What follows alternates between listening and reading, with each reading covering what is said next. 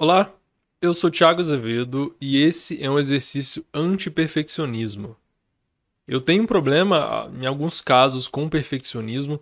Muita gente tem, e às vezes mesmo sem saber que é por causa do perfeccionismo.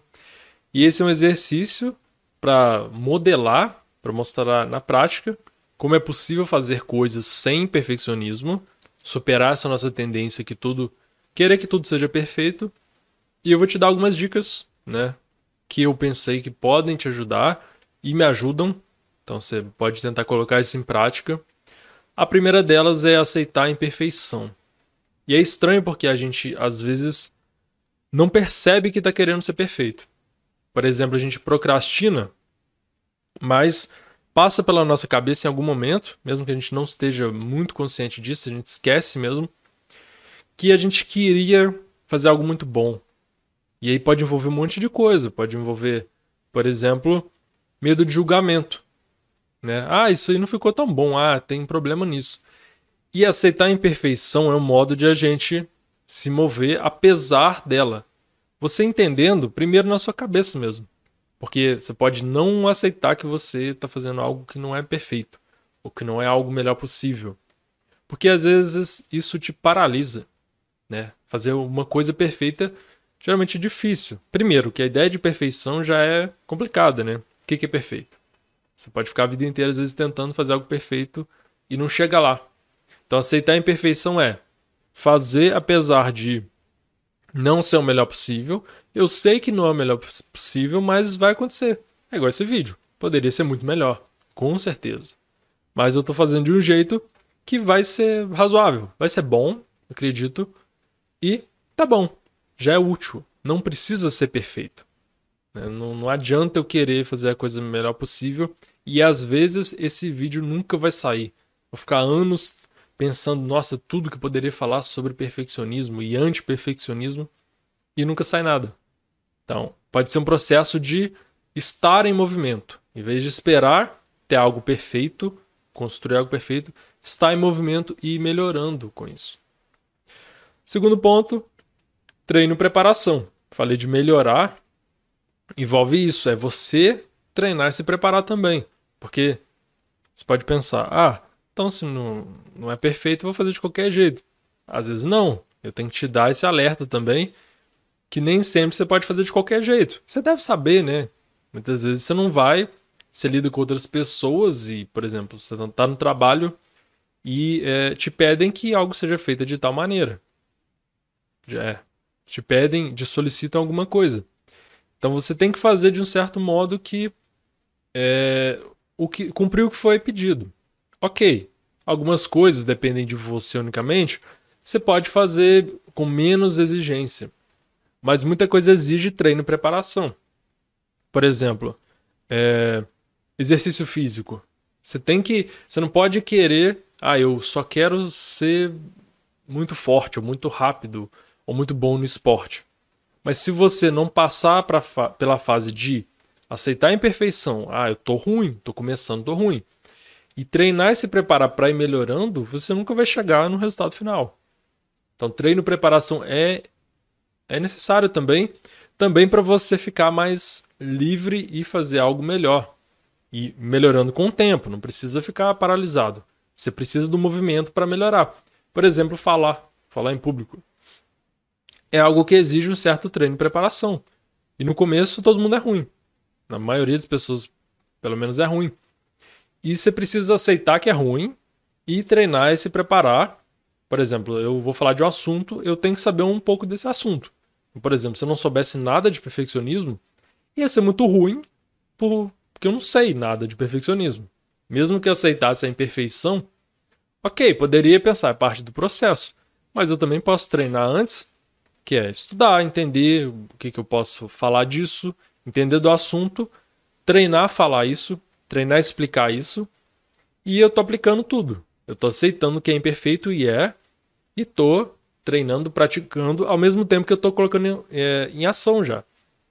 Eu tô produzindo algo, tô fazendo algo que eu tenho que fazer, que me propus a fazer, e isso também é um treino para eu melhorar. Das próximas vezes eu vou ficando melhor. Terceiro ponto, se descolar, não se rotular, não se definir pela tarefa. separar eu do que eu faço. Então, por exemplo, explicar, falar em público, não sou eu. Pode ser ruim, às vezes é ruim, muitas vezes, mas não sou eu. Eu sou aquele que faz a tarefa e uma parte da minha vida é falar em público, uma parte que eu estou melhorando. Então, se eu fui mal, e pode ser que esse seja um exemplo de vídeo que não foi muito bom, porque eu não vou editar, não vou parar, não vou fazer nada. É, eu sou maior do que isso. Né? Eu não sou só isso, eu não me defino por isso. Não é porque eu fui mal em um vídeo, não é porque eu falei mal, expliquei mal, que eu sou uma pessoa ruim. Então você tem que se separar. Que é, ah, eu fui mal naquilo. Mas aquilo é uma habilidade. Posso melhorar. Falar é uma habilidade. Sei lá, esporte é uma habilidade. Alguma coisa que você faça, você pode desenvolver aquilo, melhorar, mas aquilo não é sua totalidade. Então você tem que começar a pensar assim: o que sou eu? Eu sou um monte de coisa, uma bagunça de um monte de coisa que eu faço, que eu sei, que eu penso, que eu ajo, que eu sinto. E isso aqui é uma parte. Então você se distancia um pouco. Que, por quê? Quando você. Porque se você pensar, não, a minha, você não pensa conscientemente nisso, mas se você sentir e agir como se aquilo fosse uma grande coisa representativa da sua vida, de quem você é, aquilo te afeta muito mais. Você fica com muito mais medo. E tudo que vier de consequência, que às vezes pode ser negativa, alguma crítica, algum comentário, pode te afetar como pessoa, a sua identidade, sua personalidade. Não personalidade, mas a, o, como você se vê, seu autoconceito. Você pensa, nossa, eu sou uma pessoa ruim porque eu não consegui fazer isso direito. Não. Você não fez o melhor possível. Tá, é, aquilo é uma tarefa só, não te define. Também porque eu aceitei que eu vou fazer isso imperfeito mesmo. Vou fazer razoável, bom. Eu tô treinando também. Então tá vendo como você está incorporando tudo isso?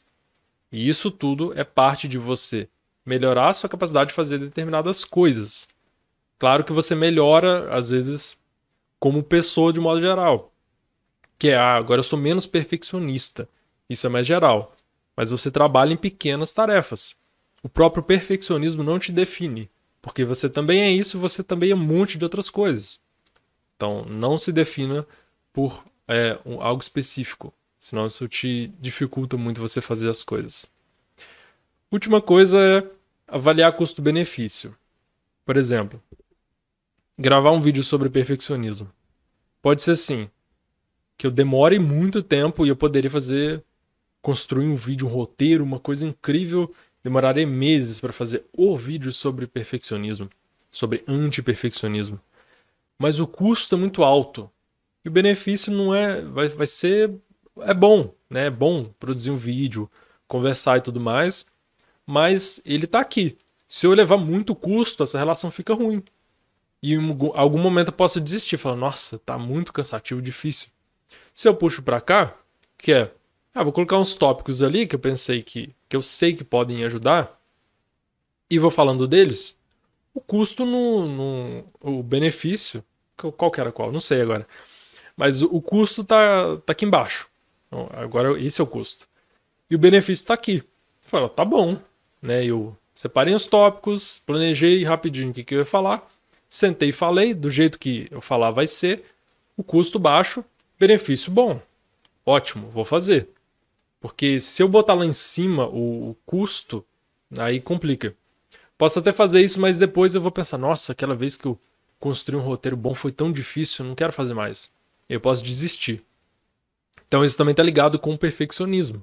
Eu quero fazer um negócio muito que dá muito trabalho, muito bom, mas pode ser que eu faça algo que não dá, dá muito menos trabalho e fique muito bom também.